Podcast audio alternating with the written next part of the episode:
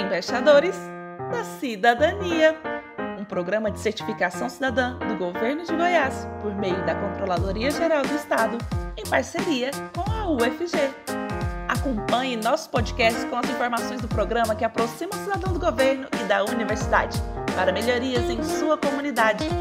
Embaixadores da Cidadania. Oi, gente, boa noite. Tudo bem com vocês? Hoje a gente tem o tão esperado entrevistando os entrevistadores. A gente vai falar sobre sociedade civil e democracia com dois super mega power entrevistados de hoje, que foram os que conduziram todos os podcasts anteriores. Marjorie Lin, tudo bem, Marjorie? Oi, Lucélia, tô bem. tô nervosa. Diego Ramalho de Freitas, tudo bem, Diego? Oi, Lu, tudo ótimo. E aí, a Marjorie está nervosa? Quais são as expectativas para esse podcast, parafraseando o Diego? Ai, gente, eu amo o Diego falando podcast. É, é muito estranho estar na posição contrária, né, Diego? Você tá achando esquisito? Bem estranho. E é a primeira vez que nós temos convidados, né, Marjorie? Geralmente a gente grava mais cedo, só nós, né? E, e, né, os, e os nossos convidados, mas vamos lá, vamos animar esse podcast aí. É, vamos.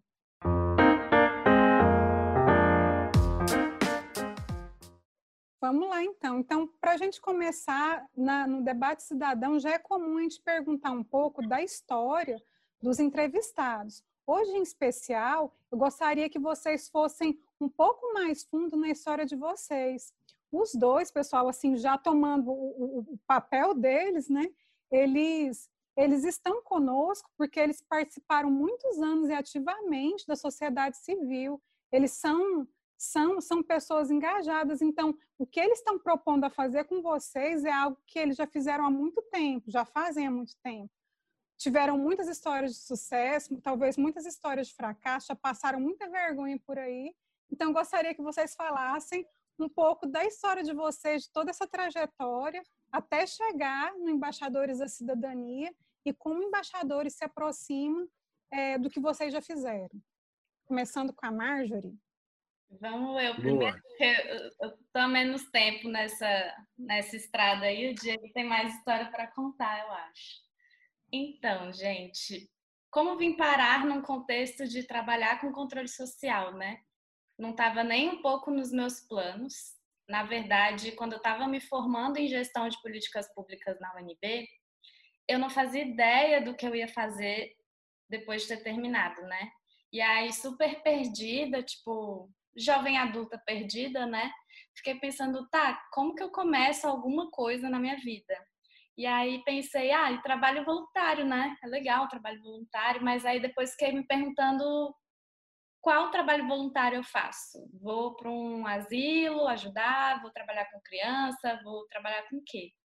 E aí fiquei sabendo, um colega meu, ele trabalhava no Instituto de Fiscalização e Controle. Esse nome não muito fácil de entender o que é, mas eu sabia que esse instituto fiscalizava os gastos de deputados distritais lá no DF. Aí eu, gente, isso aqui é muito interessante, é muito importante. Deixa eu ver do que se trata.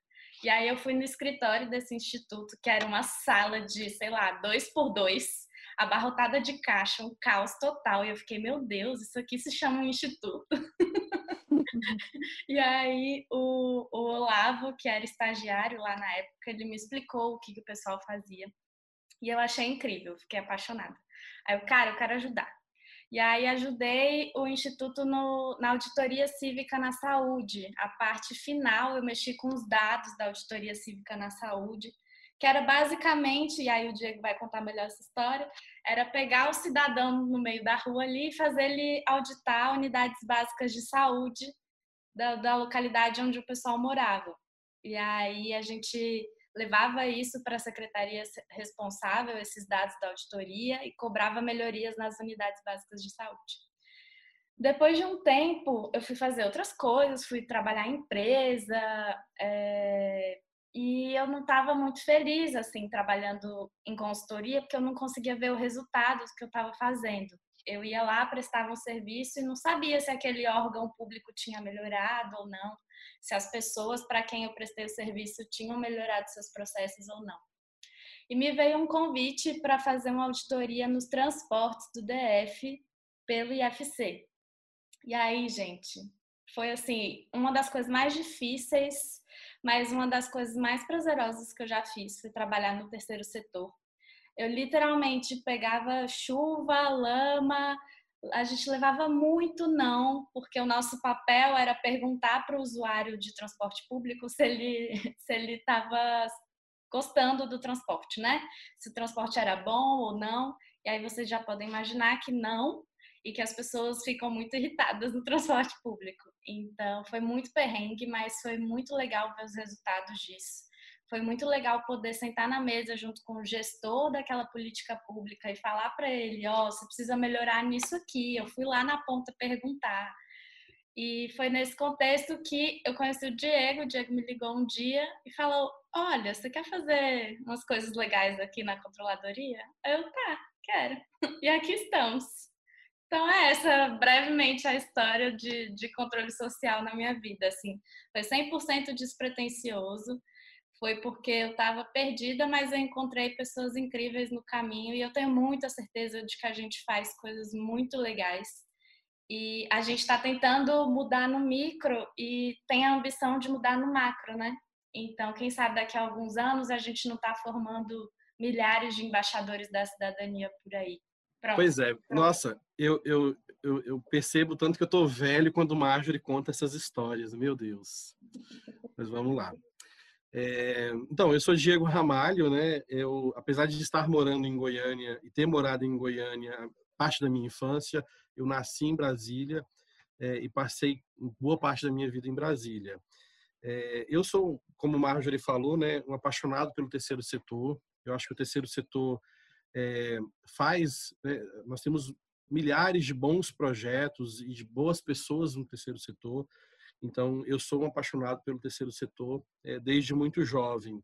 É, meu primeiro emprego foi no terceiro setor e eu recebi um convite é, ainda ali no, no, final da minha, da, no início da minha juventude, né, aos 20 e poucos anos, para coordenar um projeto numa, numa confederação. E aí eu trabalhava numa gerência de projetos e tinham bons projetos, mas eu percebia que a gente podia, é, por meio né, de projetos e do terceiro setor, é, impactar muito mais pessoas do que nós impactávamos na época. É, mas até então, né, os meus chefes e os nossos presidentes, eles não tinham, né, essa visão de, de, né, de, de melhorar, é, de impactar mais pessoas, mesmo estando no terceiro setor. E aí foi até que um dia, eu, eu sempre trabalhava à tarde, me lembro desse dia como se fosse hoje. É, eu, eu, sempre trabalhava à tarde e fui trabalhar pela manhã. E isso era 2008. Eu estava ouvindo Heródoto Barbeiro, os mais antigos vão lembrar, Heródoto Barbeiro estava na CBN entrevistando uma grande amiga minha hoje, que até então eu não conhecia, que era a Jovita Rosa. E a Jovita contava é, de um sonho, é, de um projeto que eles estavam começando, que era um projeto chamado a Lei da Ficha Limpa, né, que era um projeto de iniciativa popular. E eu sempre gostei de política, né? E para quem mora em Brasília, você vive muito, né, o, o impacto da política, principalmente ali é, nos três poderes é muito grande. Então eu sempre gostei de política. E aí, ouvindo a Jovita, fui atrás, né? Falei, ah, deixa eu ver quem é esse pessoal maluco que quer apresentar um projeto de iniciativa popular é, que, é, que imp vai impedir que políticos corruptos participem é, do pleito político, do pleito eleitoral. E aí cheguei lá no MCCE, Eliane está até hoje lá, é, me explicou, né, como é estava nascendo o projeto. E aí eu peguei e falei assim, olha, eu quero ser voluntário é, nesse projeto. E aí, é, é, só para vocês entenderem, assim, eu, eu, acho muito legal é, todos os tipos de projetos do terceiro setor, né? Acho que tem muita coisa bacana acontecendo, mas acho muito legal a gente trabalhar e a gente se dedicar é, em projetos que possam gerar é, impactos, principalmente a, a médio e longo prazo. Né? Então, eu sempre trabalhei naqueles projetos. Ah, vamos ajudar é, o lado dos velhinhos, vamos ajudar a, a, as crianças, brinquedo, é, levar brinquedo para as crianças. Então, assim, a gente sempre fazia muito isso, mas eu queria ter uma experiência é, de impactar pessoas a, a, médio e longo prazo. E aí, lá no que é esse movimento, eu né, comecei minha trajetória como voluntário, assumi a diretoria do movimento em 2010 é, o projeto se tornou um projeto de iniciativa popular, que, né, que depois ficou conhecida como a Lei da Ficha Limpa, e aí é onde eu começo a me achar, né, no, no início ali da minha juventude, com 20 e poucos anos, e eu falei, olha, estou gostando dessa área do terceiro setor, né, que é uma área mais ligada à gestão pública, é uma área que, né, uma área mais ligada ao tema do combate à corrupção, é, de transparência.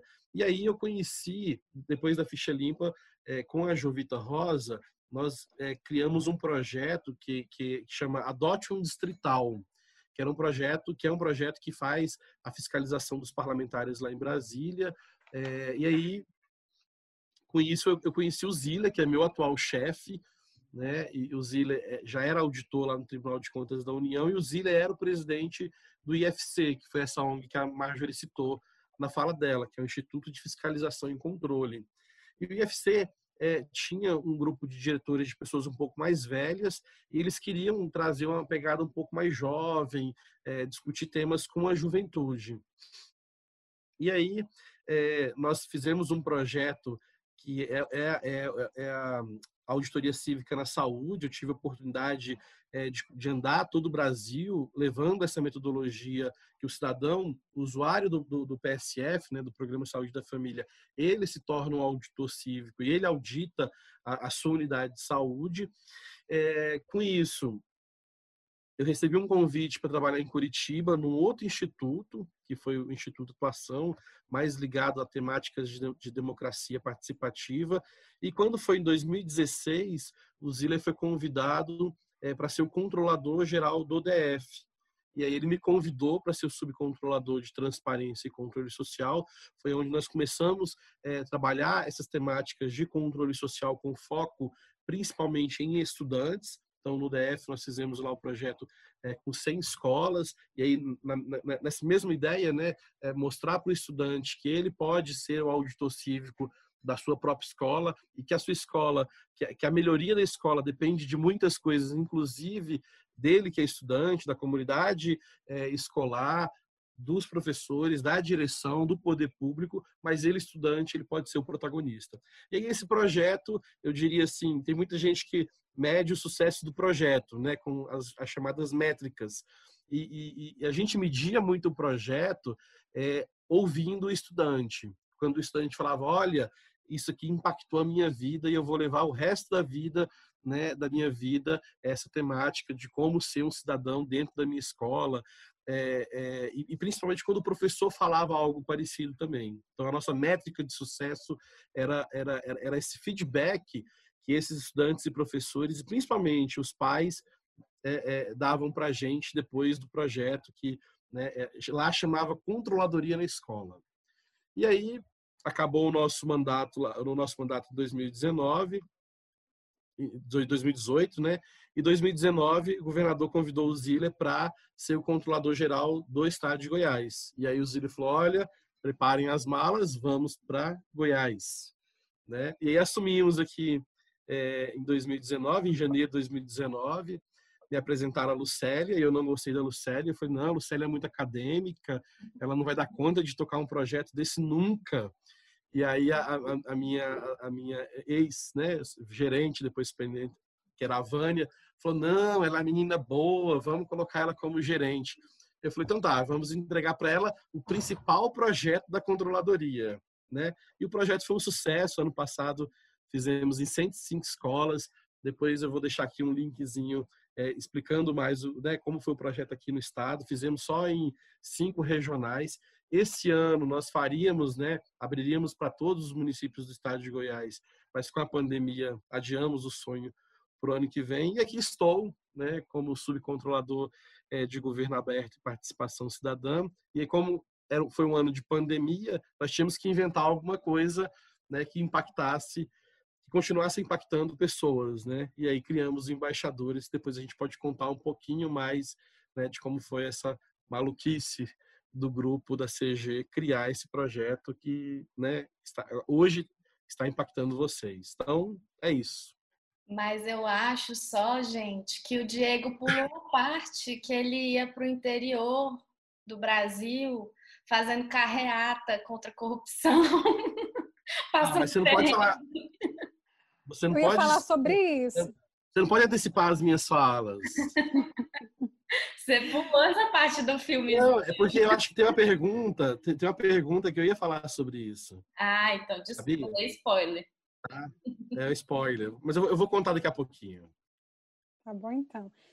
Eu gostaria que você falasse também um pouquinho sobre mais sobre a sua experiência em Curitiba, como foi trabalhar lá, e também sobre o que, que aconteceu que você acabou fazendo intercâmbio internacional, que tipo de oportunidade que você teve para continuar trabalhando em controle social, em democracia, transparência fora do país. Legal. Eu vou contar um pouquinho da minha experiência internacional para depois ir para o Instituto, porque foi no mesmo ano, mas né, são, são eventos é, que se complementam.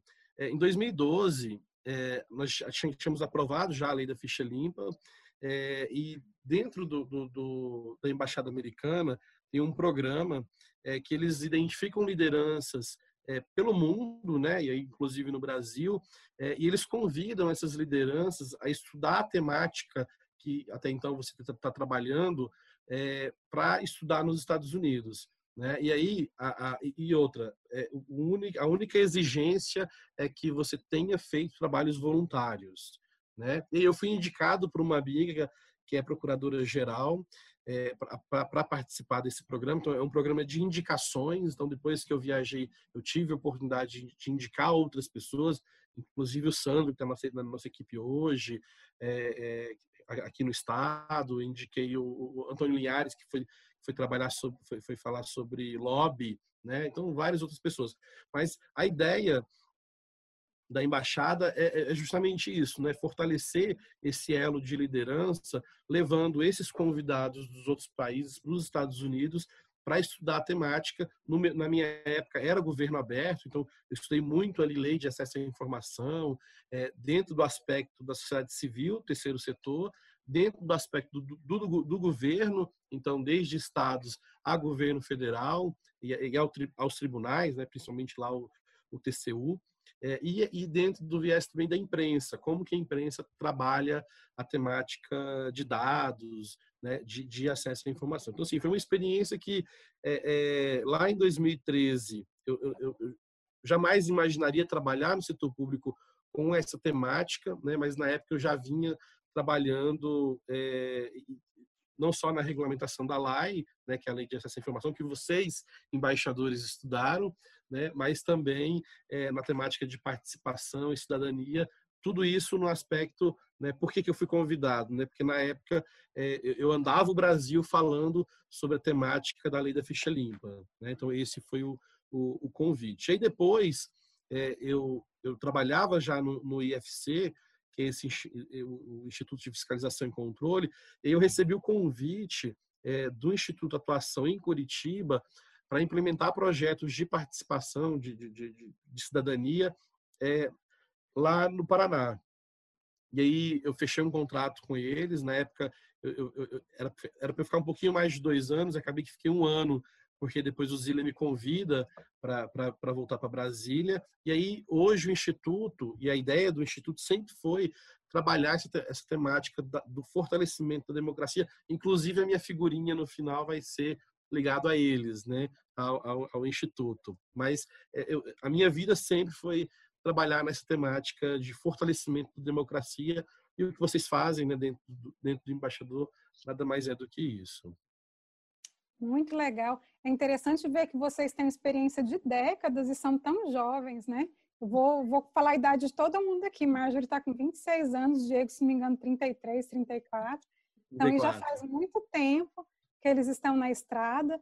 Então, só para resumir, gente, olha só, Marjorie com duas auditorias, duas condições de auditoria cívica, na saúde, nos, nos transportes. O Diego aí tem uma, uma, uma carreira extensa é, participou da lei de ficha limpa, participou da, da, elaboração da lei de acesso à informação, adote um distrital, a própria auditoria na saúde, esse projeto de Curitiba, e eu gostaria que vocês percebessem que os dois, e eu acho que é algo muito importante para os embaixadores, conseguiram desenvolver uma rede de contatos. Não sei se vocês perceberam, principalmente na fala do Diego, conheci fulano, consegui, conheci o Ziller, conheci a procuradora. Isso é importante, por mais que a gente fale que a administração pública ela, ela não, não, não deve favorecer ninguém, ela tem que ser imparcial. É, a gente sabe que conhecer essas pessoas, que conhecem pessoas, acabam facilitando o nosso acesso à administração. Então, é uma boa forma da gente influenciar é, é, a administração pública com demandas que são da nossa sociedade. A Marjorie, outro dia eu estava de tiete numa, numa, num, num grupo de estudos que estava lá o Leonardo Sec, quem não conhece o Leonardo Sec é um super pesquisador. Aí, quando ele percebeu que eu trabalhava na CGE, ele falou assim: Eu sou um, um, um, um embaixador da cidadania, conheço lá a Marjorie. Como assim? Eu estou aqui do Tiete, ele é amigo da Marjorie, como assim? Quero ser sua amiga também. Então, essa questão da, da rede de contatos é algo que eu destaco como bem interessante para vocês, embaixadores, também continuarem aí com os projetos de vocês.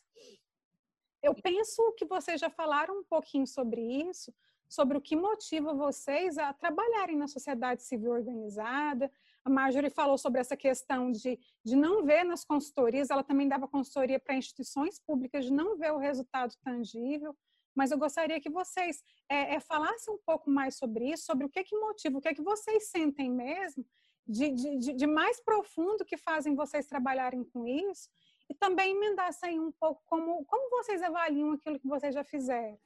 É, são projetos, então eles têm um espaço de tempo, mas o que se espera é que eles continuem dando frutos mesmo depois da saída de vocês ou da finalização do projeto. Vocês acompanham, vocês sabem dar um feedback aí do que é que virou o projeto que vocês já, já, já, já trabalharam? Marjorie? Então, Lu, é, é engraçado que esse, esse movimento inicial que eu fiz de fazer voluntariado com controle social, com educação política também, eu fui voluntária do Politize, é, foi um movimento muito despretensioso. Foi parecido com o Diego no sentido de ah, gostava muito de, de gestão pública e de política, então é um tema legal para mim. Mas conforme eu fui me inserindo nesse universo, eu fui percebendo que às vezes a gente tem uma grande sensação de trabalho de formiguinha, de estar tá nadando, nadando, nadando e não estar tá conseguindo sair do lugar. Mas quando você percebe algumas coisas pequenas que mudam, você vê que o que você está fazendo no controle social e na, na educação política é, é parte de um processo muito maior. Aí vou dar um exemplo para vocês. Eu fui fazer uma palestra sobre educação política num templo budista, nada a ver, né? É, na época da, das eleições, assim, era 2018 e tinham duas pessoas na, na, palestra, assim. E aí a gente começou a dar palestra, eu, nossa, o que, que eu tô fazendo aqui sábado de manhã, sabe? Para que, que eu saí da minha casa para falar de política para uma senhora e um, um menino de 15 anos? E aí foi chegando gente, foi chegando gente, foi chegando gente. No final, quando a gente começou a conversar ali depois da palestra, um menino jovem veio falar comigo, ele falou: "Nossa, eu não ia votar porque eu achava que votar em branco ou em nulo era melhor. Agora que vocês explicaram, eu vou pesquisar e vou votar no melhor candidato a presidente, a governador e tudo mais." Gente, sério, foi uma pessoa que falou isso. Mas eu falei, nossa, eu acordaria sábado de manhã mais um milhão de vezes. E aí no Embaixadores a gente viu muito isso, assim. A gente pode até falar disso depois, dos vários perrengues que a gente passou no Embaixadores a nível de coordenação. É, mas alguns pontos me marcaram muito, assim, tipo, agora eu não lembro o nome, mas eu, toda reunião eu falo desse caso, que é de alguém que não sabia o que, que era conselhos de políticas públicas lá no grupo. Se vocês souberem quem é, fala aí no chat. E aí essa, essa pessoa, essa mulher, ela falou que entrou no conselho de, de aposentadoria de Aparecida, né?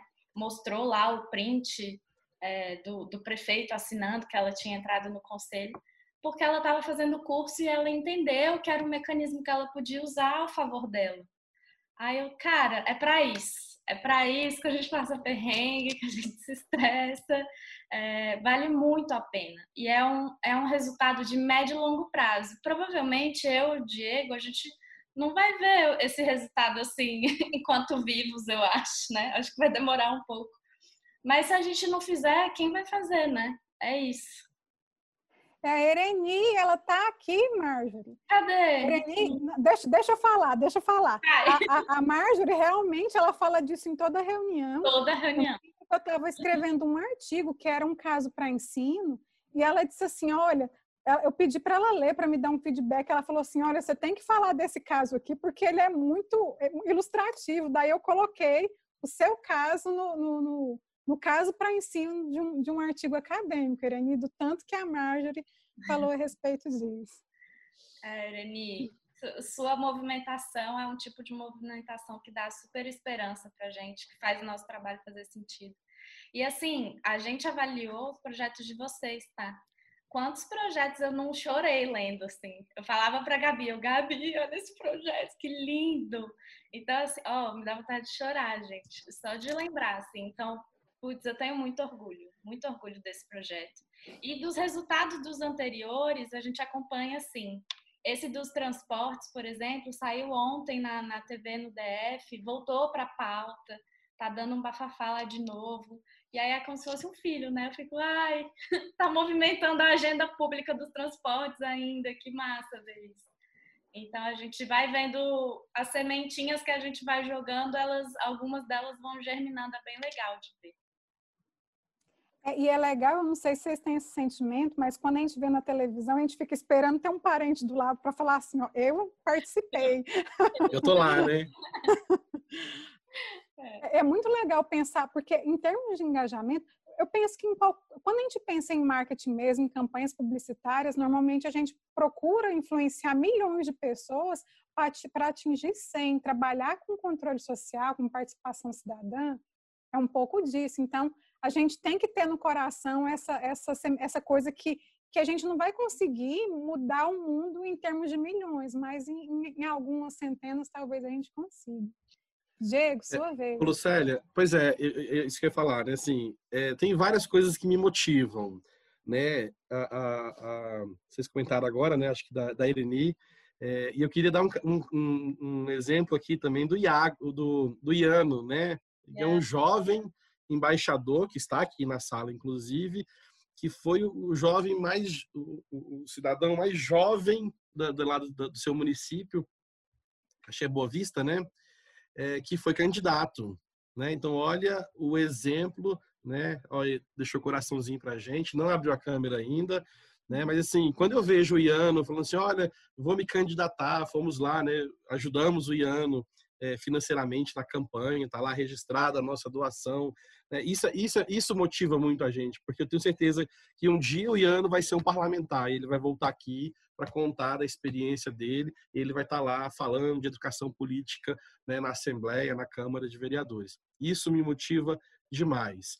É, e aí, voltando lá atrás, na, na, na, acho que foi Lucélia que cobrou isso, é, eu conhecia uns anos atrás um grupo todo mundo acha que eu sou piauiense, porque eu conheci o Piauí do, de ponta a ponta.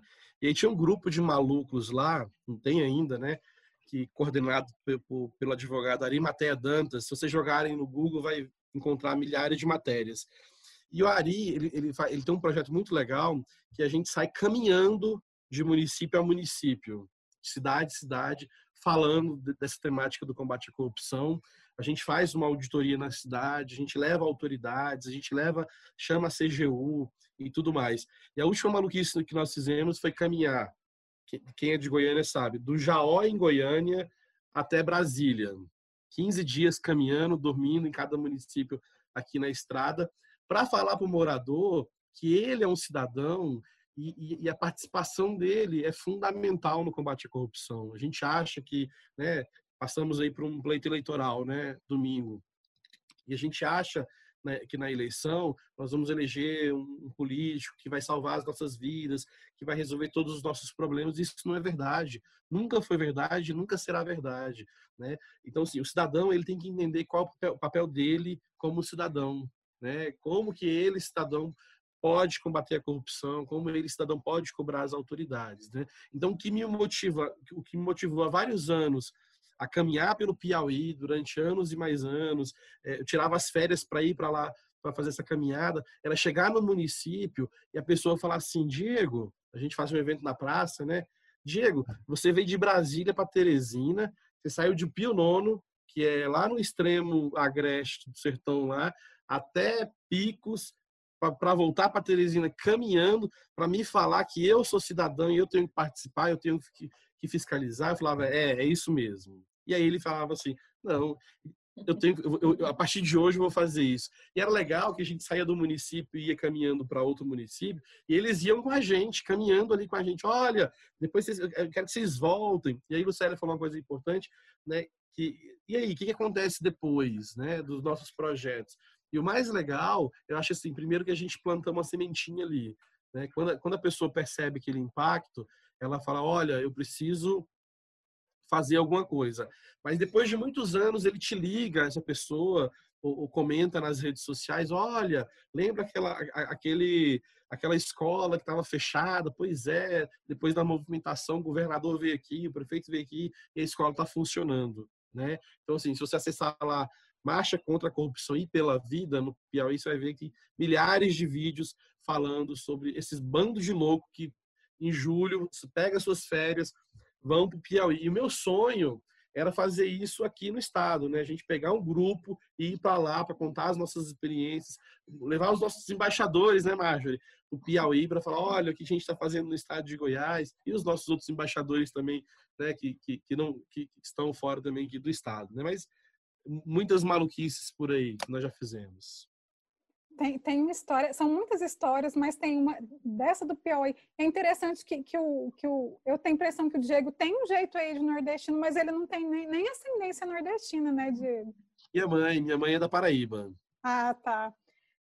É, é tem uma história de, de, um, de um moço bem simples que acabou que ele virou político mesmo, ele não tinha papas na linha. Eu me lembro do Diego contar isso, a gente viajando para algum lugar para pro estudantes, mas, enfim, depois, ele, se ele lembrar, ele conta essa história. Uma tá. outra coisa que eu gostaria de explorar de vocês, e que eu acho muito legal, é, é, é claro que talvez nem todo, isso aconteça para todos, mas a, a, a, Carol falou, olha, a gente teve é, é, embaixador eleito como vereador, a Ereni já tem contato também com, com, com o Poder Executivo Legislativo do município, em função dessa movimentação dela que eu acho interessante na história deles é que eles começaram de forma despretensiosa mesmo, eles só queriam participar da sociedade civil organizada e produzir resultados que eram coletivos. Mas, de qualquer forma, eles tiveram ganhos individuais também. Essa, essa, essa alegria que dá de, de, de, de ver essas realizações dá um ganho, é, é, um ganho simbólico mesmo, né, afetivo, mas no caso dos dois, vejam que os dois hoje eles, eles são servidores públicos, eles trabalham na CGE e têm cargos estratégicos, eles têm, têm cargos de tomada de decisão. Então, gostaria que vocês comentassem um pouco disso também, sabe? Que, que legal que foi aproximar as duas coisas. Então, hoje, além de ser voluntário, de fazer coisas fora do meu trabalho, o meu trabalho é de incentivar que outras pessoas também participem da sociedade civil. Lu, Vai, isso é muito engraçado, gente, porque esses dias eu estava comentando com uns amigos, né? É, eu fui me apresentar num evento e aí eu tinha que falar o que, que eu fazia. E aí eu falei, gente, hoje em dia eu sou remunerada para fazer algo que eu há muitos anos fiz de graça. E isso é engraçado porque quando. E aí, não precisa ser no controle social, não precisa ser no combate à corrupção, mas quando você faz alguma coisa que para você importa, é muito natural o reconhecimento, assim. É, eu não sei nem explicar para vocês direito como que as coisas foram acontecendo, porque é muito fluido. Porque você está fazendo uma coisa aqui, aí alguém olha, nossa, você está fazendo isso aqui bem, porque você está fazendo com o coração. Parece papo de coach, mas não é, gente. É muito real.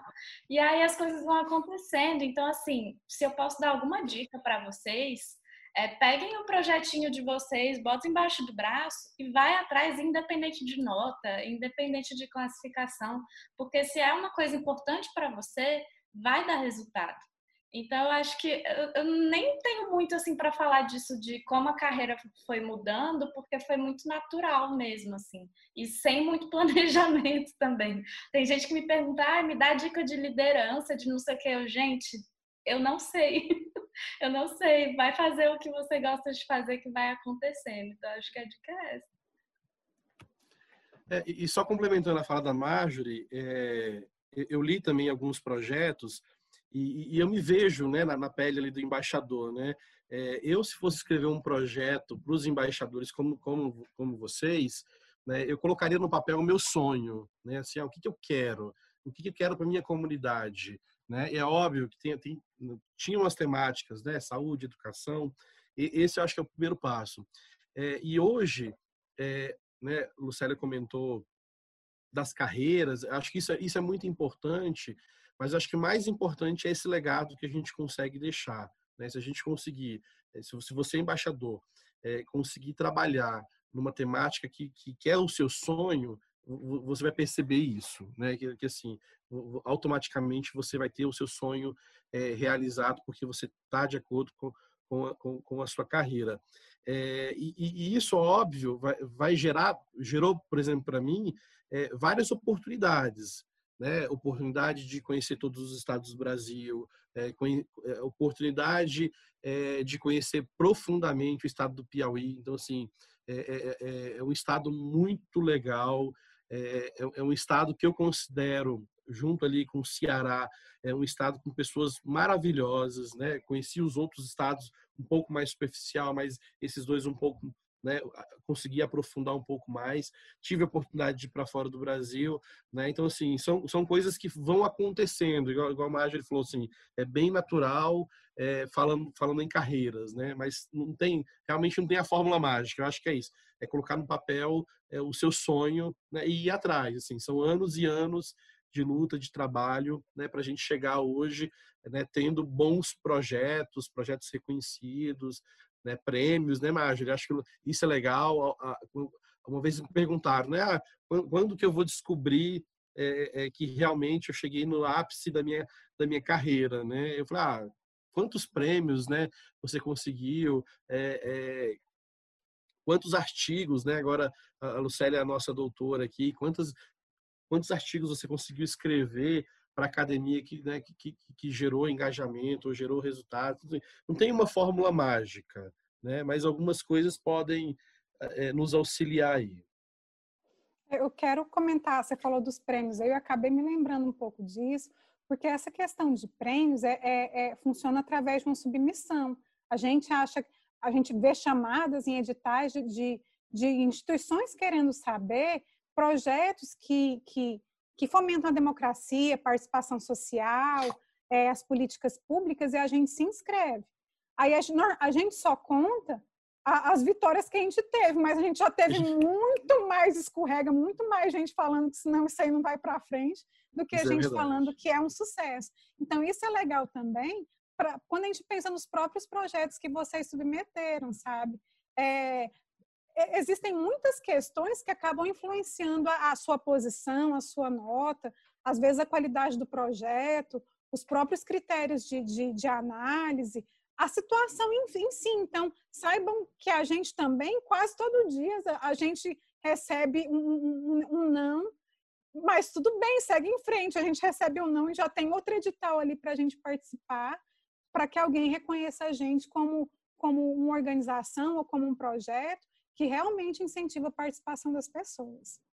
É, eu falo, só só, só para a gente finalizar, né, Lucélia? Eu falo para o Tiagão, que é o nosso mestre em, em, escrever projeto, junto com Gabi, né? Gabi está pegando aqui alguns projetos também, que é a regra 10 para 1, né? A gente escreve 10 para ganhar 1. Né? Então, e sempre foi, sempre foi assim, e, e, é a mesma coisa dos embaixadores, né? Então, assim, quantos embaixadores fizeram, nós selecionamos, né, lá dos 1.200, quantos passaram das fases e quantos vão, vão chegar agora na etapa da formação.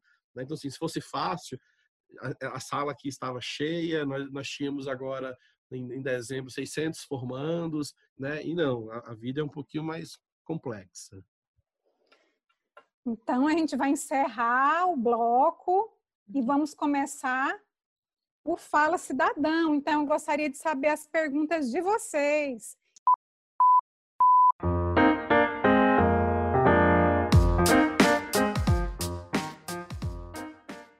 Enquanto as perguntas surgem, eu já vou fazer alguns comentários aqui que eu achei bem legal. O Zé Carlos falou um pouco da iniciativa dele na cidade dele. Ele está abrindo um conselho de embaixadores. Ele quer, com isso, é, é, trabalhar um pouco com, com, com, um projeto como se fosse um lobby social para influenciar é, é, as autoridades da cidade dele. Eu achei isso bem bacana. É, a, a, a, a Gabi comentou que sente muito orgulho de trabalhar com esses dois, então eu quero reforçar o meu orgulho também. Quando a gente pensa em ídolos, né, às vezes a gente fica pensando naquelas pessoas que são inacessíveis, mas a gente tem dois ídolos aí que está todo dia ao lado da gente, totalmente acessível, é só mandar um WhatsApp para eles. É, o Elton comentou que quer ser como, como vocês quando crescer. O Elton quer fazer uma pergunta, então estou aguardando a pergunta. E é o Elton. O Ariel diz, eu acho que eu misturei as histórias. O Ariel que está tá conversando com outros embaixadores, também para fazer essa questão do conselho. A Maria Eduarda comentou que foi por acaso que ela participou dos embaixadores, mas que por acaso bacana. Ah, eu adoro. É, aí, aí, a Gabriela está falando aqui, a primeira pergunta é do Eduardo César. Tá, Lu, aí eu vou fazer o seguinte: é, o Eduardo quer perguntar, depois o Wellington. Aí eu vou abrir seu microfone, Eduardo que eu tô aqui com. Aí você pergunta, pode ser? Aí depois eu fecho e abro do, do Wellington.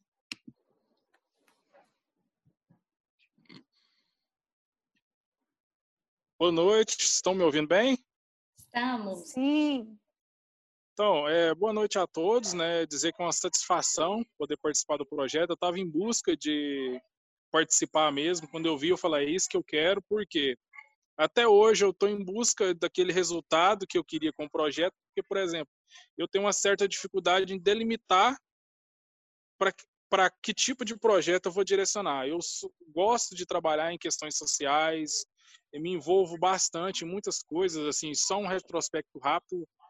É, na questão da luta da educação pelas bolsas universitárias dentro da universidade pública, o EG, é, montei uma biblioteca, hoje eu tenho um acervo de mais de 700 livros para incentivo à leitura de crianças.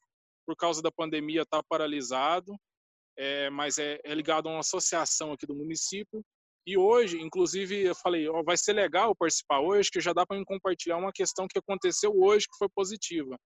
A gente está numa ação agora que é módulo de respeito. É um, inclusive uma linguagem utilizada pela dentro da questão carcerária. A gente vai desenvolver um projeto agora vinculando a universidade, o curso, a segunda graduação que eu estou fazendo agora com os presos, com as pessoas lá, os internos, que é fornecer, fazer um design de produtos que eles podem fazer, gerar uma renda, tirar eles do ócio e o próprio fazer deles ali manter para que eles tenham condições de comprar mais material em fazenda. Ter aquela ocupação para tirar eles do ócio e quem sabe até desenvolver uma profissão para quando ele sair dali. E a gente está tendo uma receptividade muito boa dos próprios internos e também aqui a gente tem apoio do diretor, né, do, das duas unidades prisionais que tem no município.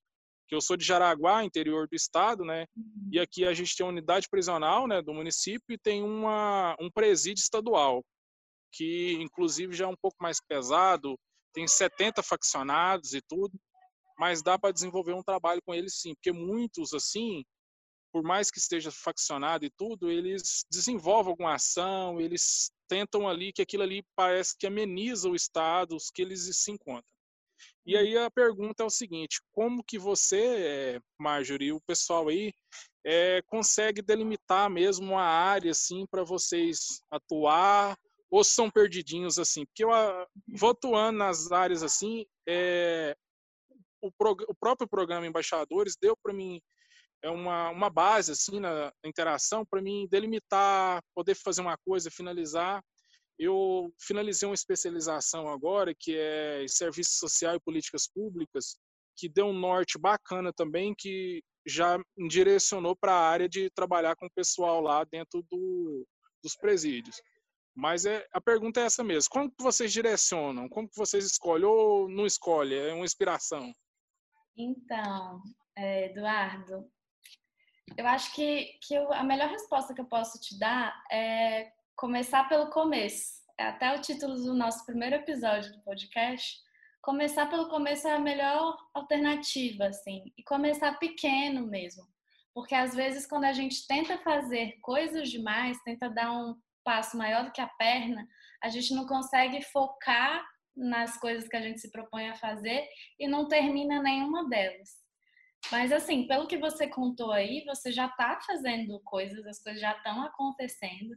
Eu acho que o que você pode fazer é avaliar o que está de fato dando resultado e focar nisso que já está dando resultado. Eu acho que esse exemplo que você falou aí do, dos internos me parece ser um exemplo que já está dando resultado. Então, assim, vai aos poucos e naquilo que você. E de feeling também, né? O que você acha que vai dar mais certo. E aí, aos poucos, você vai conhecendo. Isso que a Lucélia falou, né? Você vai conhecendo pessoas, vai conseguindo articular aqui, articular ali, e aí vai tomando forma. Mas, assim, não se preocupar num primeiro momento, no momento inicial, em querer mudar o mundo inteiro, porque a gente só muda o mundo mudando a nossa realidade, né? Então, acho que é mais ou menos por aí sei se o Diego quer comentar mais alguma coisa. Ah, eu quero responder pelo Diego. Vai lá, porque, porque parece responder. que eu não estou satisfeita no meu papel de, de, de host. O Diego é a pessoa totalmente fora da casinha. É. O negócio dele é todo dia chegar com uma coisa que ele quer. a gente. São coisas mirabolantes, sabe? Hum. Mirabolantes. Então, pensem que estudante de atitude embaixadores da cidadania são fichinha perto das ideias que eles chegam. Se a, se a gente for dar asa para o Diego, a gente vai surtar, porque a gente não tem capacidade executiva de fazer tudo que ele quer. Então, a gente acaba funcionando como equipe, Eduardo. E, e eu acho que é interessante o papel do Diego. Ele viaja e as meninas, eu, a Marjorie, a Gabriela, a Carol, a Fernanda, vai puxando ele de volta. A gente até fala assim, nossa, é massa demais, mas não dá. Vamos eu deixar protesto. Então, Eduardo, ó, deixa eu te contar uma coisa. Na minha equipe lá em Brasília, eu tinha uma, moça, uma, uma servidora que era Elisa. A Elisa, eu era, eu era o sonhador, Elisa me puxava e a gente não fazia. Aí quando eu venho para cá, aí tem Marjorie, Lucélia, Ana, Gabriela. Eu falo, aí elas, então tá, vamos fazer. Aí sai fazendo. aí depois a culpa é minha, sabe? Mas é isso, assim. Eu acho que você, você tem que ter o sonhador, aquela pessoa que quer né, fazer acontecer, mas a equipe, principalmente que vai executar, tem que estar tá bem com o pé no chão. E, e a gente só executa porque a equipe topa, né? Então, assim, eu, eu, eu na liderança, o Zília como nosso nosso líder maior dentro da controladoria, é, a gente ouve muito a equipe para ver se a gente consegue executar ou não. E aí a equipe fala, ah, vamos executar. Aí, aí eu falo assim, Gabi que se vire, né? Mas é isso. É, Gabi que lute. É. Que lute, né? Wellington, passo o bastão para você. Peraí, deixa, deixa eu liberar aqui. Ó. Oi, gente. Hello. Primeiro eu vou contar uma coisa. Ah. Já vou pedir transferência para Goiânia. Gente, vocês são maravilhosos, meu Deus, o que, que é isso? Então, é, o que me fez mudar muito antes da, da minha pergunta propriamente dito é, foi 2017, quando eu fui convidado a ser professor em uma escola, implantar uma escola de tempo integral e ser professor dela. Quando a gente conhece a realidade, fala assim, caramba, o que, que eu vou fazer? Porque eu tinha um jeito muito carrasco antes de 2017. Esse cara sorridente aqui não era assim, não. Eu era de um professor muito chato. E aí eu falei assim, professor protagonista precisa mudar. E foi onde eu comecei a me lapidar, a me lapidar e descobrir um novo ser humano que é incrível. E aí foram surgindo oportunidades é, para ser professor protagonista e implantar escolas de tempo integral no, no Goiás todo. Gente, vocês não têm noção. Era uma choradeira sem fim, com a história de vida, com a história de superação. Onde eu mais chorei foi em Valparaíso, onde eu implantei a penúltima escola antes de sair da sala de aula. Mas foi incrível. Foi não, é incrível, é uma experiência maravilhosa, sabe? É, falar so, o Joe, Diego falou sobre estudante de atitude. Gente, que projeto beautiful. Ave Maria, coisa maravilhosa. E assim, tem um monte de gente é, de coração bom que está esperando esse resultado oficial sair para poder me ajudar. Eu não sei se quem conversou, acho que foi a Marjorie que conversou comigo, porque alguém já tinha ligado lá para saber como que era, porque tem muita gente querendo me ajudar a tirar o projeto do papel. E isso vai, vocês vão ver meu nome no estado todo, a quem diga no Brasil, porque eu sou audacioso. Porque o projeto é lindo. Assim, ele atinge pessoas. É, quando a gente desperta vidas, quando a gente inspira sonhos, é, é perfeito. É, é outra vida.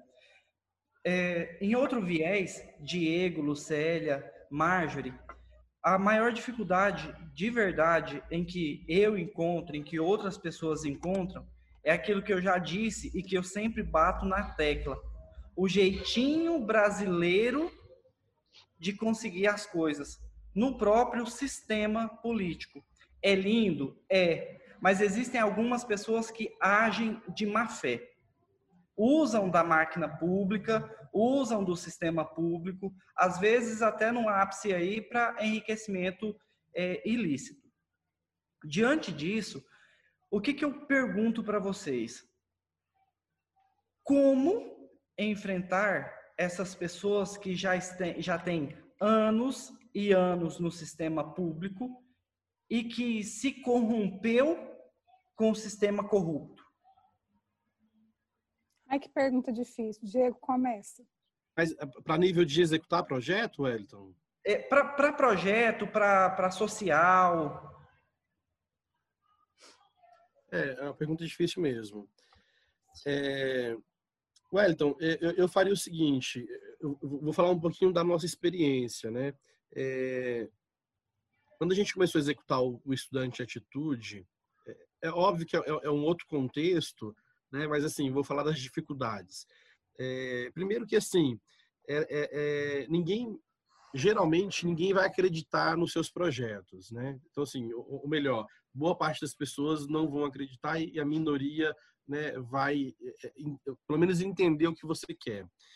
a minha dica e foi o que nós fizemos lá atrás quando a gente trouxe essa ideia da auditoria cívica na, na escola, é faça pequeno, né, que foi o recado, o recado da Marjorie, e gere impacto entendeu? A partir do momento que você gerar impacto pequeno, é, as pessoas vão começar a te perceber, te, pelo menos te perceber, e, e aí vão, vão, vão começar a te ouvir um pouco mais.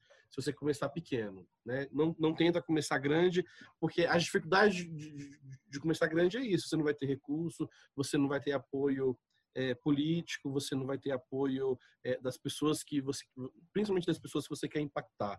Então, se você começar pequeno e já pequeno conseguir gerar impacto, as pessoas vão te notar, entendeu? E dentro do setor público, muitas vezes, eu não sei qual, né, é, qual se o aspecto é municipal ou, ou estadual, é, eu diria assim, é, o, o, cidadão ele busca muito é, um, um, projeto que gere impacto, entendeu? Então, se você conseguir dentro do, do, seu, do seu projeto começar a gerar impacto, né, as coisas vão, vão, vão começar. Agora, não é fácil né? Eu contei um pouco da minha, da, da minha caminhada aqui, estou falando de pelo menos 12, 13 anos de caminhada para a gente chegar hoje, né, tendo um, um, uma posição política mais favorável, tendo uma equipe para executar, porque assim, quando nós chegamos na, na, controladoria, a Lucélia já estava, né?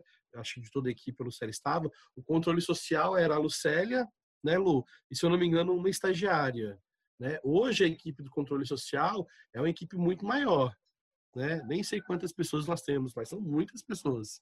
Né? Por quê? Porque em algum momento o controlador falou: olha, essa área aqui nós precisamos investir. E aí, o, que é investimento? É trazer pessoas, trazer pessoas qualificadas, Né? Então, hoje, a nossa equipe, para executar um, um, projeto dessa envergadura, que é o estudante e que é o embaixador, já tem uma estrutura maior. Né? E, e a gente sempre vai buscar né, melhorar. Então, ano que vem, a gente está buscando um recurso financeiro do fundo difuso, né? E aí se isso, aconte, isso acontecendo, automaticamente a gente vai, né, é, é levar o projeto para mais municípios dentro do estado, né? Então assim, é isso, é só não desistir, né? Acho que a palavra palavra chave, chave é essa.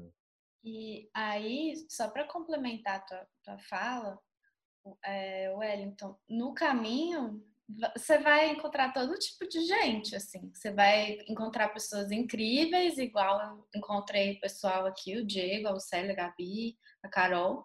E você vai encontrar pessoas que vão barrar, querer barrar sua solução, né? Que a gente até pediu isso no modelo do desafio. É, quem que pode ir contra a sua solução? E você tem que pensar em estratégias para lidar com essas pessoas também. Porque isso independente do tema, independente do projeto, isso vai acontecer. Então, é, é essa de ser persistente mesmo e de ser estratégico naquilo que você quer fazer. Bacana, é, Marjorie. Só para complementar, posso? Pode.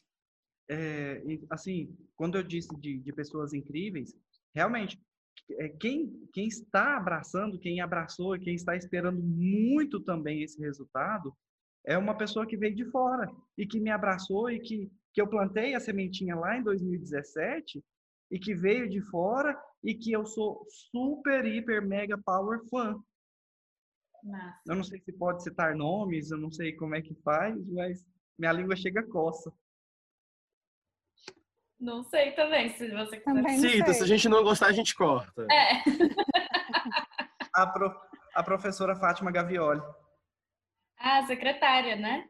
Secretária. Ah, que legal. É, ela, ela e a, a minha coordenadora, a professora doutora Juvenília, são pessoas que, que me conheceram agora, mas que, que viram um Elton que, que é capaz de, de influenciar muitos jovens aí, mudando a realidade dentro da escola.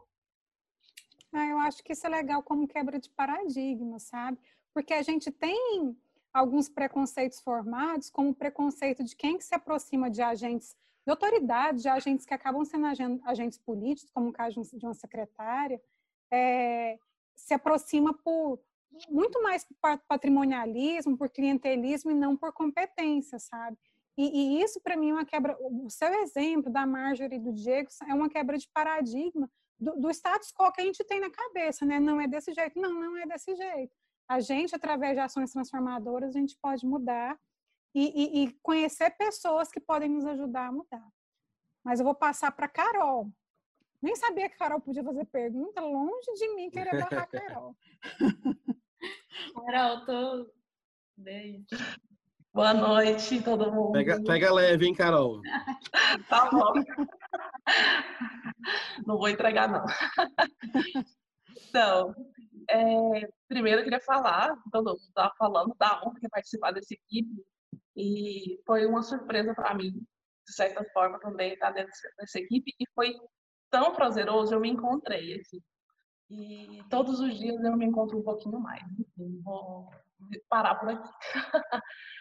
então, a minha pergunta foi até algo que vocês já falaram, na hora que eu me candidatei para fazer a pergunta, a Lucélia acabou falando um pouco e vocês também falaram bastante agora.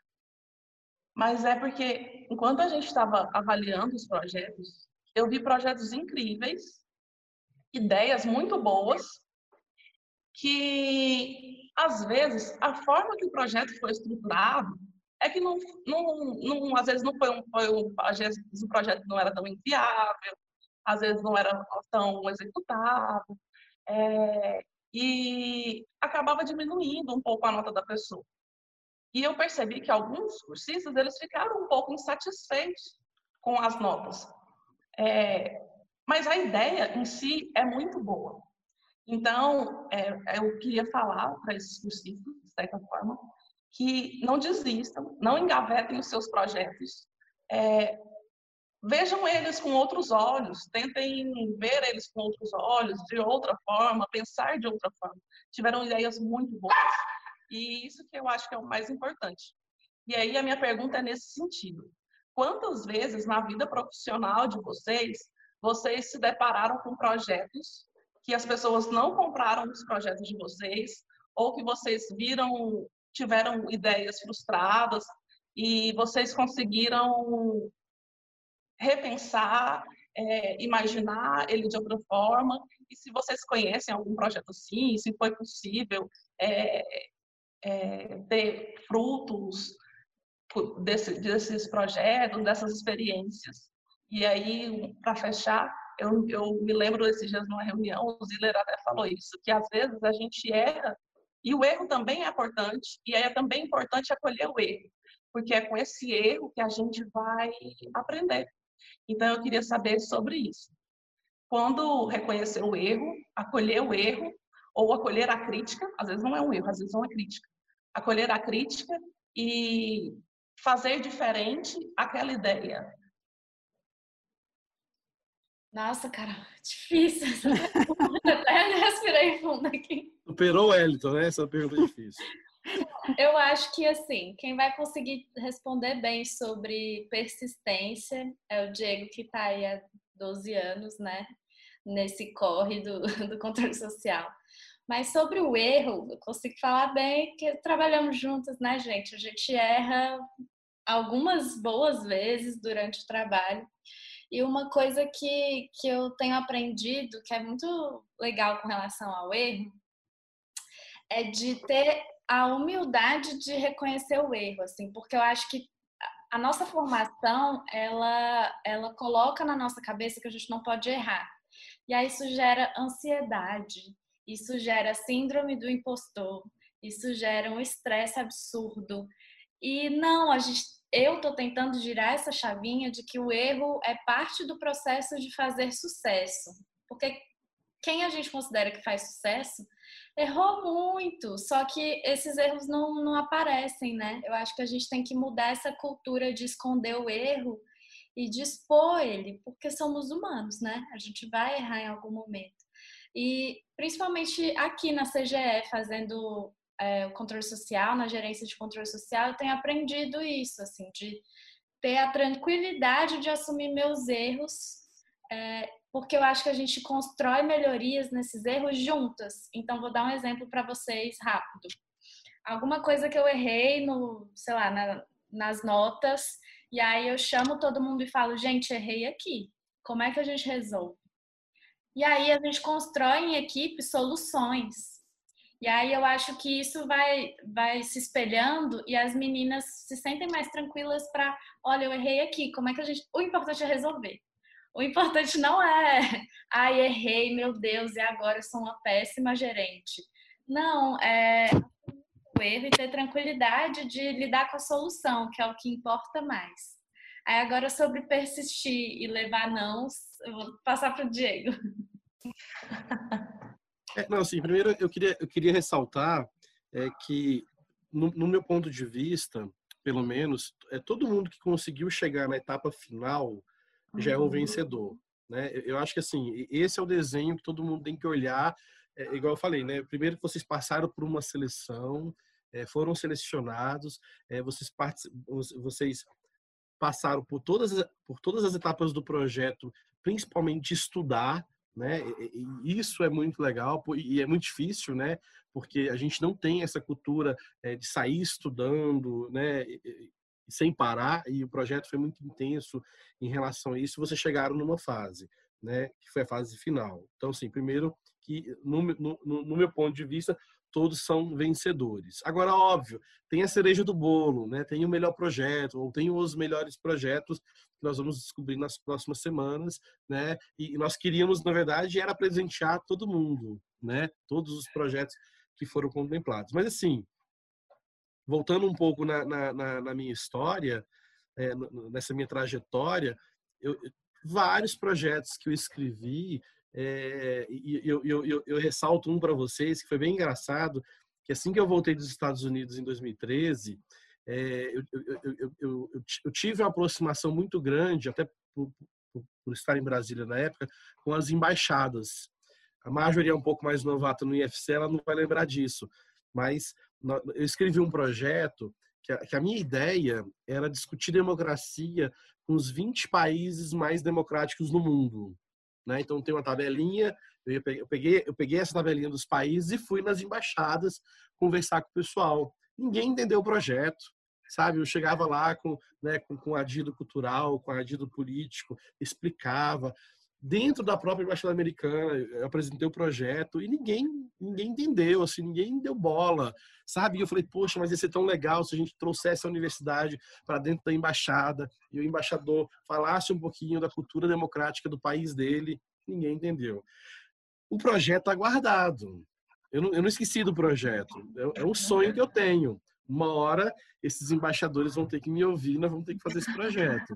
Né? Então, o mais legal é isso. Se é um sonho, eu acho que você tem que escrever, entendeu? Pegue o projeto, se foi esse que você apresentou no embaixador, ou se é um outro projeto, escreva esse projeto e coloque na gaveta. Minha gaveta hoje é uma nuvem, né? Tá lá guardado. Mas em algum momento eu quero pegar esse projeto e vários outros projetos, né? Então assim, eu escrevi centenas e centenas de projetos e é óbvio, um ou outro deu certo, um ou outro repercutiu mais, né? Dentro, da, dentro do estado é um pouco mais fácil, porque acaba que você tem uma estrutura, mas não não é significado de sucesso, né? igual foi os estudantes, igual está sendo é, o, o, embaixador. Mas é isso, escreva o projeto, se é um sonho seu, coloque ali e uma hora e outra.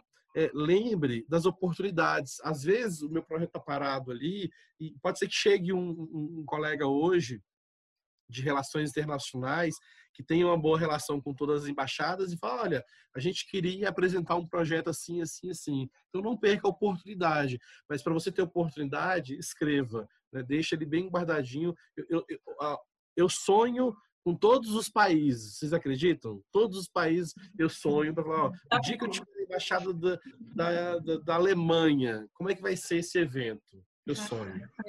Então tá lá, tá guardadinho, não desista. Carol, Obrigada. Falar também da forma que a gente lida com as frustrações, sabe? Nossa equipe mesmo, das meninas superpoderosas, é, é, que a gente acaba saindo dessas frustrações em conjunto, né?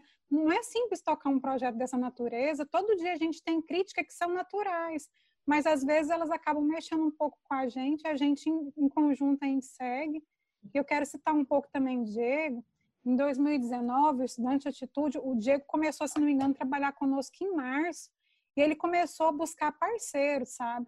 Aí todo dia ele chegava feliz porque ele foi num lugar e todo mundo tinha gostado da ideia e que daí agora era só formalizar e que daqui a um tempo todo mundo ia investir e que ia dar certo.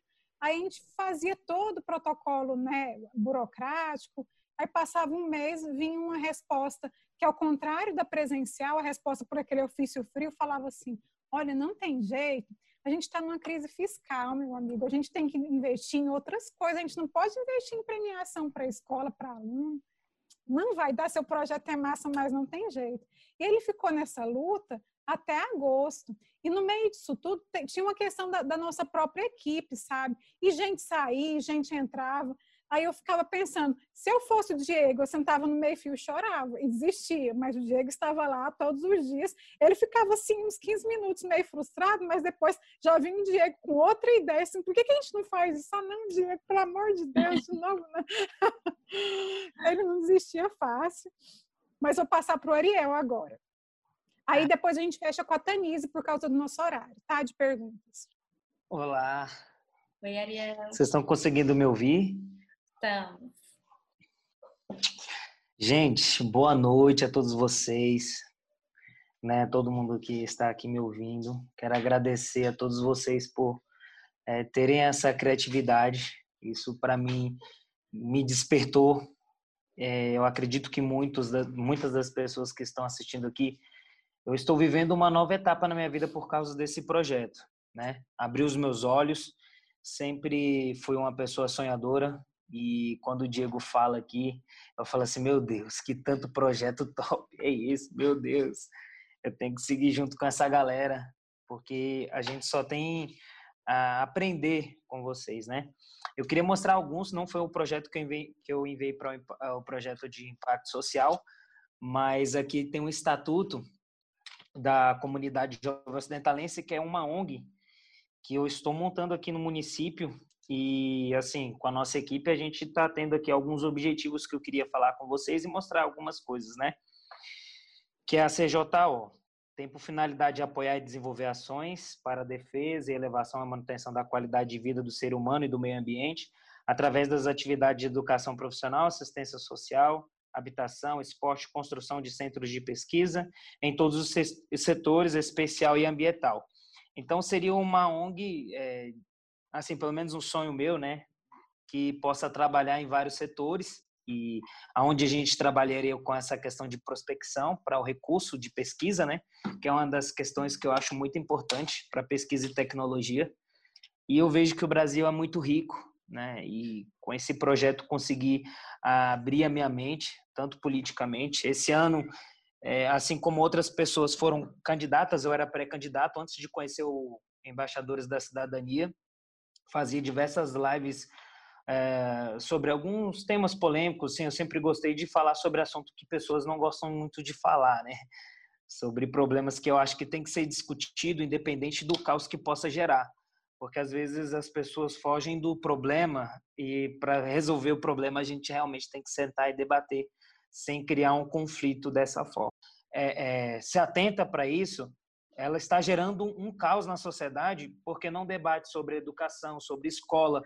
E quando eu falo com as pessoas, isso até no meu serviço, a pessoa fala assim: eu odeio política. Eu falei assim: então não vamos conversar sobre política, vamos conversar sobre educação. E a gente começava a conversar sobre educação e eu falava assim: isso é política.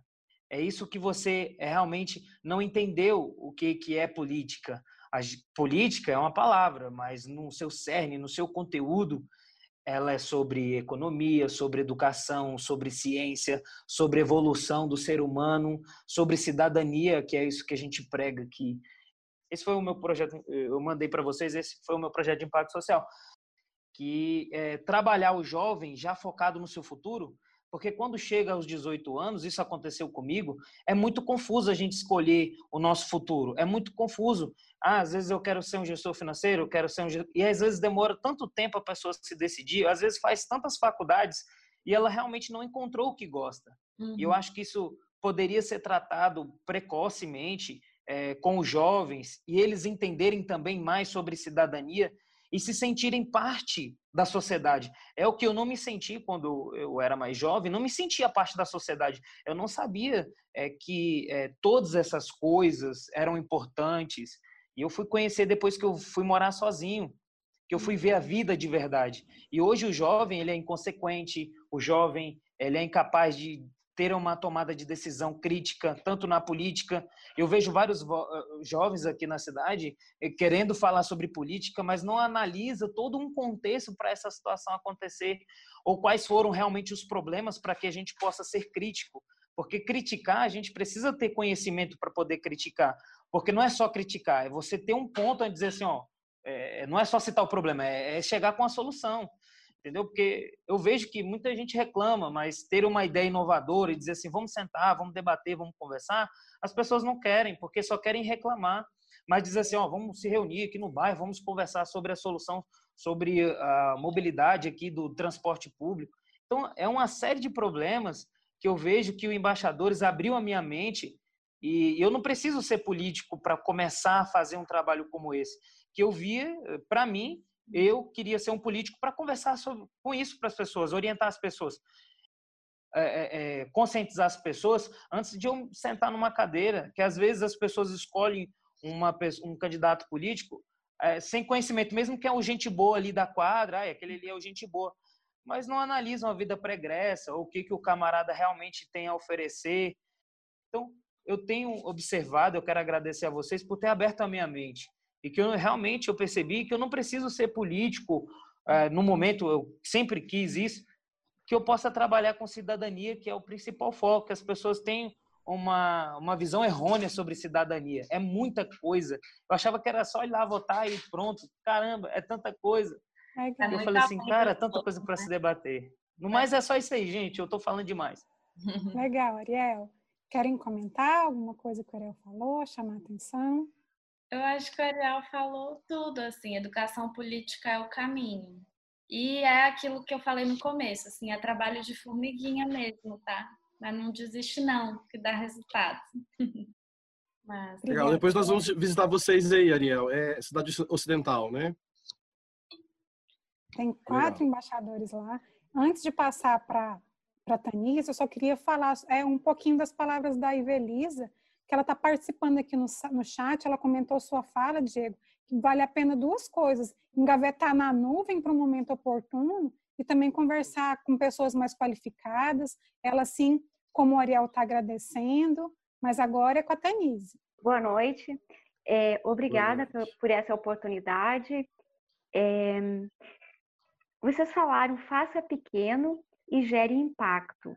Eu queria algumas dicas como mensurar esses impactos, é, porque na hora do trabalho a gente pode se envolver tanto com as tarefas e acabar não fazendo essa mensuração do, do, do, dos resultados, dos impactos que estão sendo gerados, né? E como é que a gente faz isso? Alguma dica? Lucélia é... responde. Vou começar com a Marjorie. Ops, eu? Mensurar impacto nunca é algo assim, nossa, super simples, mas você pode fazer disso simples, depende da, da sua proposta, uhum. né? Aí, deixa eu pensar num exemplo aqui. É, por exemplo, o estudante de atitude. Uma das formas que a gente, e aí a Lucélia, que estuda o projeto, pode falar muito melhor do que eu, mas uma das formas que a gente usa para mensurar o impacto do estudante de atitude é quantas escolas participam do projeto. Assim, é, uhum. é, claro, tem outras métricas, mas essa é uma forma simples de, de pensar impacto. No ano passado, né, Lu, acho que foram 100 escolas. Esse ano, quando a gente abriu a pré-inscrição, a gente teve mais de 400 escolas querendo participar.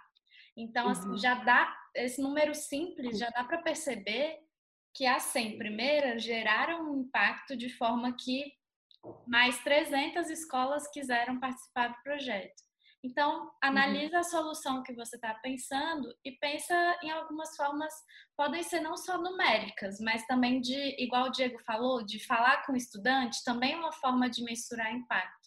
Então, pode ser tanto quantitativa quanto qualitativa. E aí, aí a estudiosa, nossa doutoranda, pode falar um pouco mais.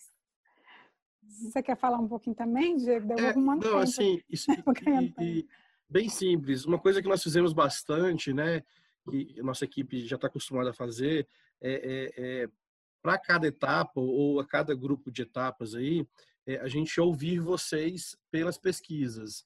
Né? Então nós fizemos isso, né? Ah, como é que tá o podcast?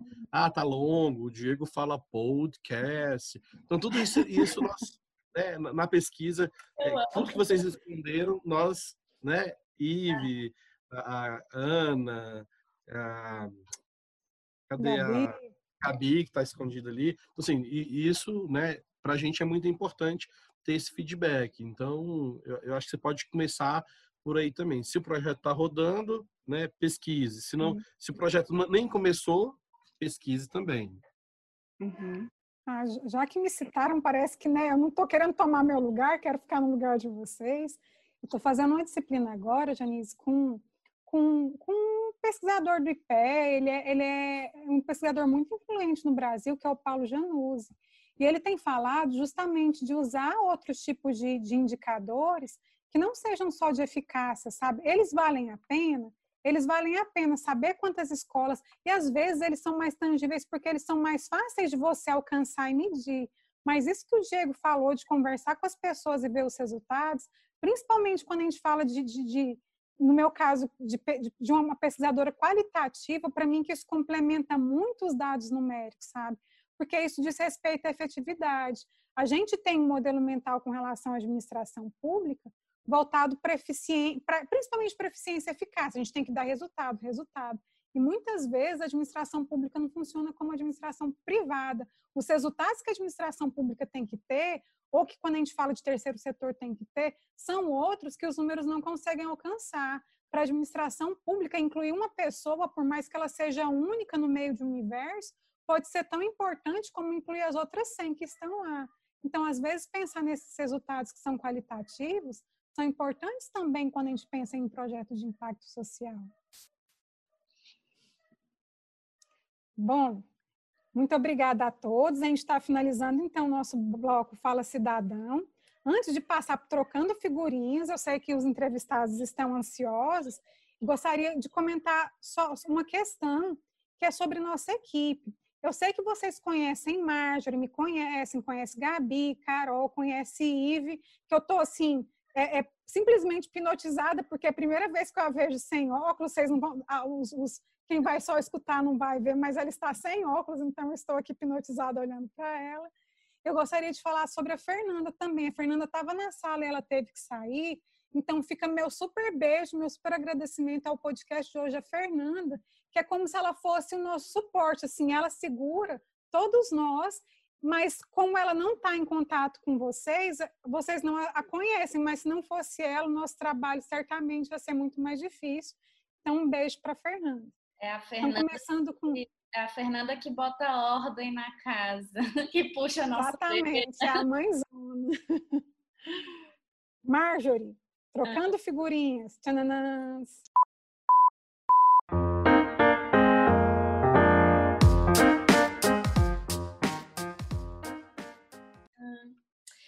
Então, chegou nosso momento, né, Diego? A gente pediu tantas figurinhas, agora a gente vai poder dar figurinhas. A minha figurinha, vou ser bem rapidinho aqui, é um livro, é, que é um livro antiguinho já, se chama Cidadão de Papel, do Gilberto de Menstein, acho que é assim que fala. E esse livro, gente, ele é, tem tudo a ver com embaixadores. É, ele é escrito para jovens, então a linguagem dele é muito fácil, muito acessível. E nele o Gilberto ele começa o livro falando que somos cidadãos de papel porque a cidadania ela está muito expressa na Constituição, mas que na prática ela não é tão vívida assim. E aí, nos 10 ou 11 capítulos, ele vai falando sobre cidadania, sobre a ótica de várias políticas diferentes. Então, tem um capítulo sobre meio ambiente, tem um sobre educação, tem um sobre violência, e é assim incrível, é incrível. Então fica a minha dica aí, cidadão de papel. Tem outra? Parece que você falou de duas. Ah, eu, eu reservei uma outra aqui, mas vou falar então rapidinho. A outra é um documentário que tem no Netflix que se chama Joshua, Adolescente versus Superpotência. Resumidamente, é a história de um menino de Hong Kong que ele se viu muito insatisfeito com a tentativa da China de mudanças na política educacional de Hong Kong. E aí ele tinha 16 anos e começou a fazer protestos na rua, ele e mais quatro amigos. E esses protestos viraram é, um protesto que parou Hong Kong com milhões de pessoas e tomou uma escala assim absurda, teve reconhecimento mundial porque ele resolveu se engajar e fazer a diferença. Então, é um exemplo bem legal de como ir atrás do seu sonho e no micro reverberar para o macro. Agora, Diego. Que legal. Então, eu tenho três figurinhas. Ser bem, bem rápido também. A primeira figurinha é um filme que eu adoro. Eu já assisti assim 500 vezes. E cada vez que eu assisto, eu tenho uma novidade no filme, que é o filme Corrente do Bem. Corrente do Bem. É, é, conta a história de um professor de, de, estudos sociais e ele faz um desafio para os alunos com, com o objetivo do seguinte: o aluno tem que apresentar um projeto para mudar o mundo, entendeu? Então, assim, e, e, lembrando do desafio de vocês, é isso, né? Vocês estão tentando, pelo menos dentro do mundo de vocês, mudar alguma coisa, né? Então é um filme bem legal, provavelmente você já assistiu, é um filme antigo, mas assista novamente agora nessa perspectiva, né, dentro do, do, dos embaixadores. Minha segunda figurinha é um canal no YouTube que eu acho sensacional, que é o nome do canal é Buenas Ideias, é de um historiador que ele conta, ele, ele é bem famoso aqui no Brasil, mas ele conta de forma, eu diria, é, mais amigável a história, principalmente do Brasil. Né? E eu acho que para vocês, né, que, que, que, estão engajados em, entender um pouco mais o, o, contexto da cidadania, não só do Brasil, mas do mundo, é, eu acho legal a gente conhecer a nossa história. Né? E a nossa história é muito rica, tem né, milhares e milhares de episódios. Então, é, eu sugiro esse canal dentro do YouTube, é, Buenas Ideias, desse historiador. E a minha última, para você que quer aprofundar mais na temática da democracia, é um estudo bianual que a The Economist faz, publica todo ano no portal deles, que é o índice de democracia. Né? Então, tudo isso que nós estamos fazendo aqui, desde lá é, dos estudantes de atitude, dentro dos nossos projetos é, é, de participação cidadã, inclusive os embaixadores, é com, é, é com o objetivo principal é, de fortalecer a nossa democracia. Então, esse é um estudo que eles publicam é, bianual, que é um ranking que, que, que mede a democracia no mundo. E é bem legal vocês entenderem, né? Não só como está a nossa democracia, mas como anda a democracia nos outros países. Então, para você que quer estudar um pouquinho mais, quer aprofundar, essa é a minha terceira figurinha. Então, fica aí cinco dicas: Cidadão de Papel, um livro. Joshua, um filme. Corrente de Bem, do, do Bem, um filme. Buenas Ideias, que é um canal do YouTube. E o estudo bianual do, do da revista The Economist. Então, a gente está encerrando nosso podcast, edição especial festiva do Embaixadores da Cidadania. É, a gente vai continuar, então, cortou o podcast, a gente vai continuar aqui uns, uns 10 minutinhos para a gente discutir um pouquinho, para a gente conversar, tomar um café virtual, tá bom? Tá então, bom. até Aí... mais, um super beijo, mas eu continuo aqui. Então, só para ficar bonito no, na edição, vou falar, vamos falar tchau nós três. então, tchau, gente. Tchau, gente. Tchau, gente.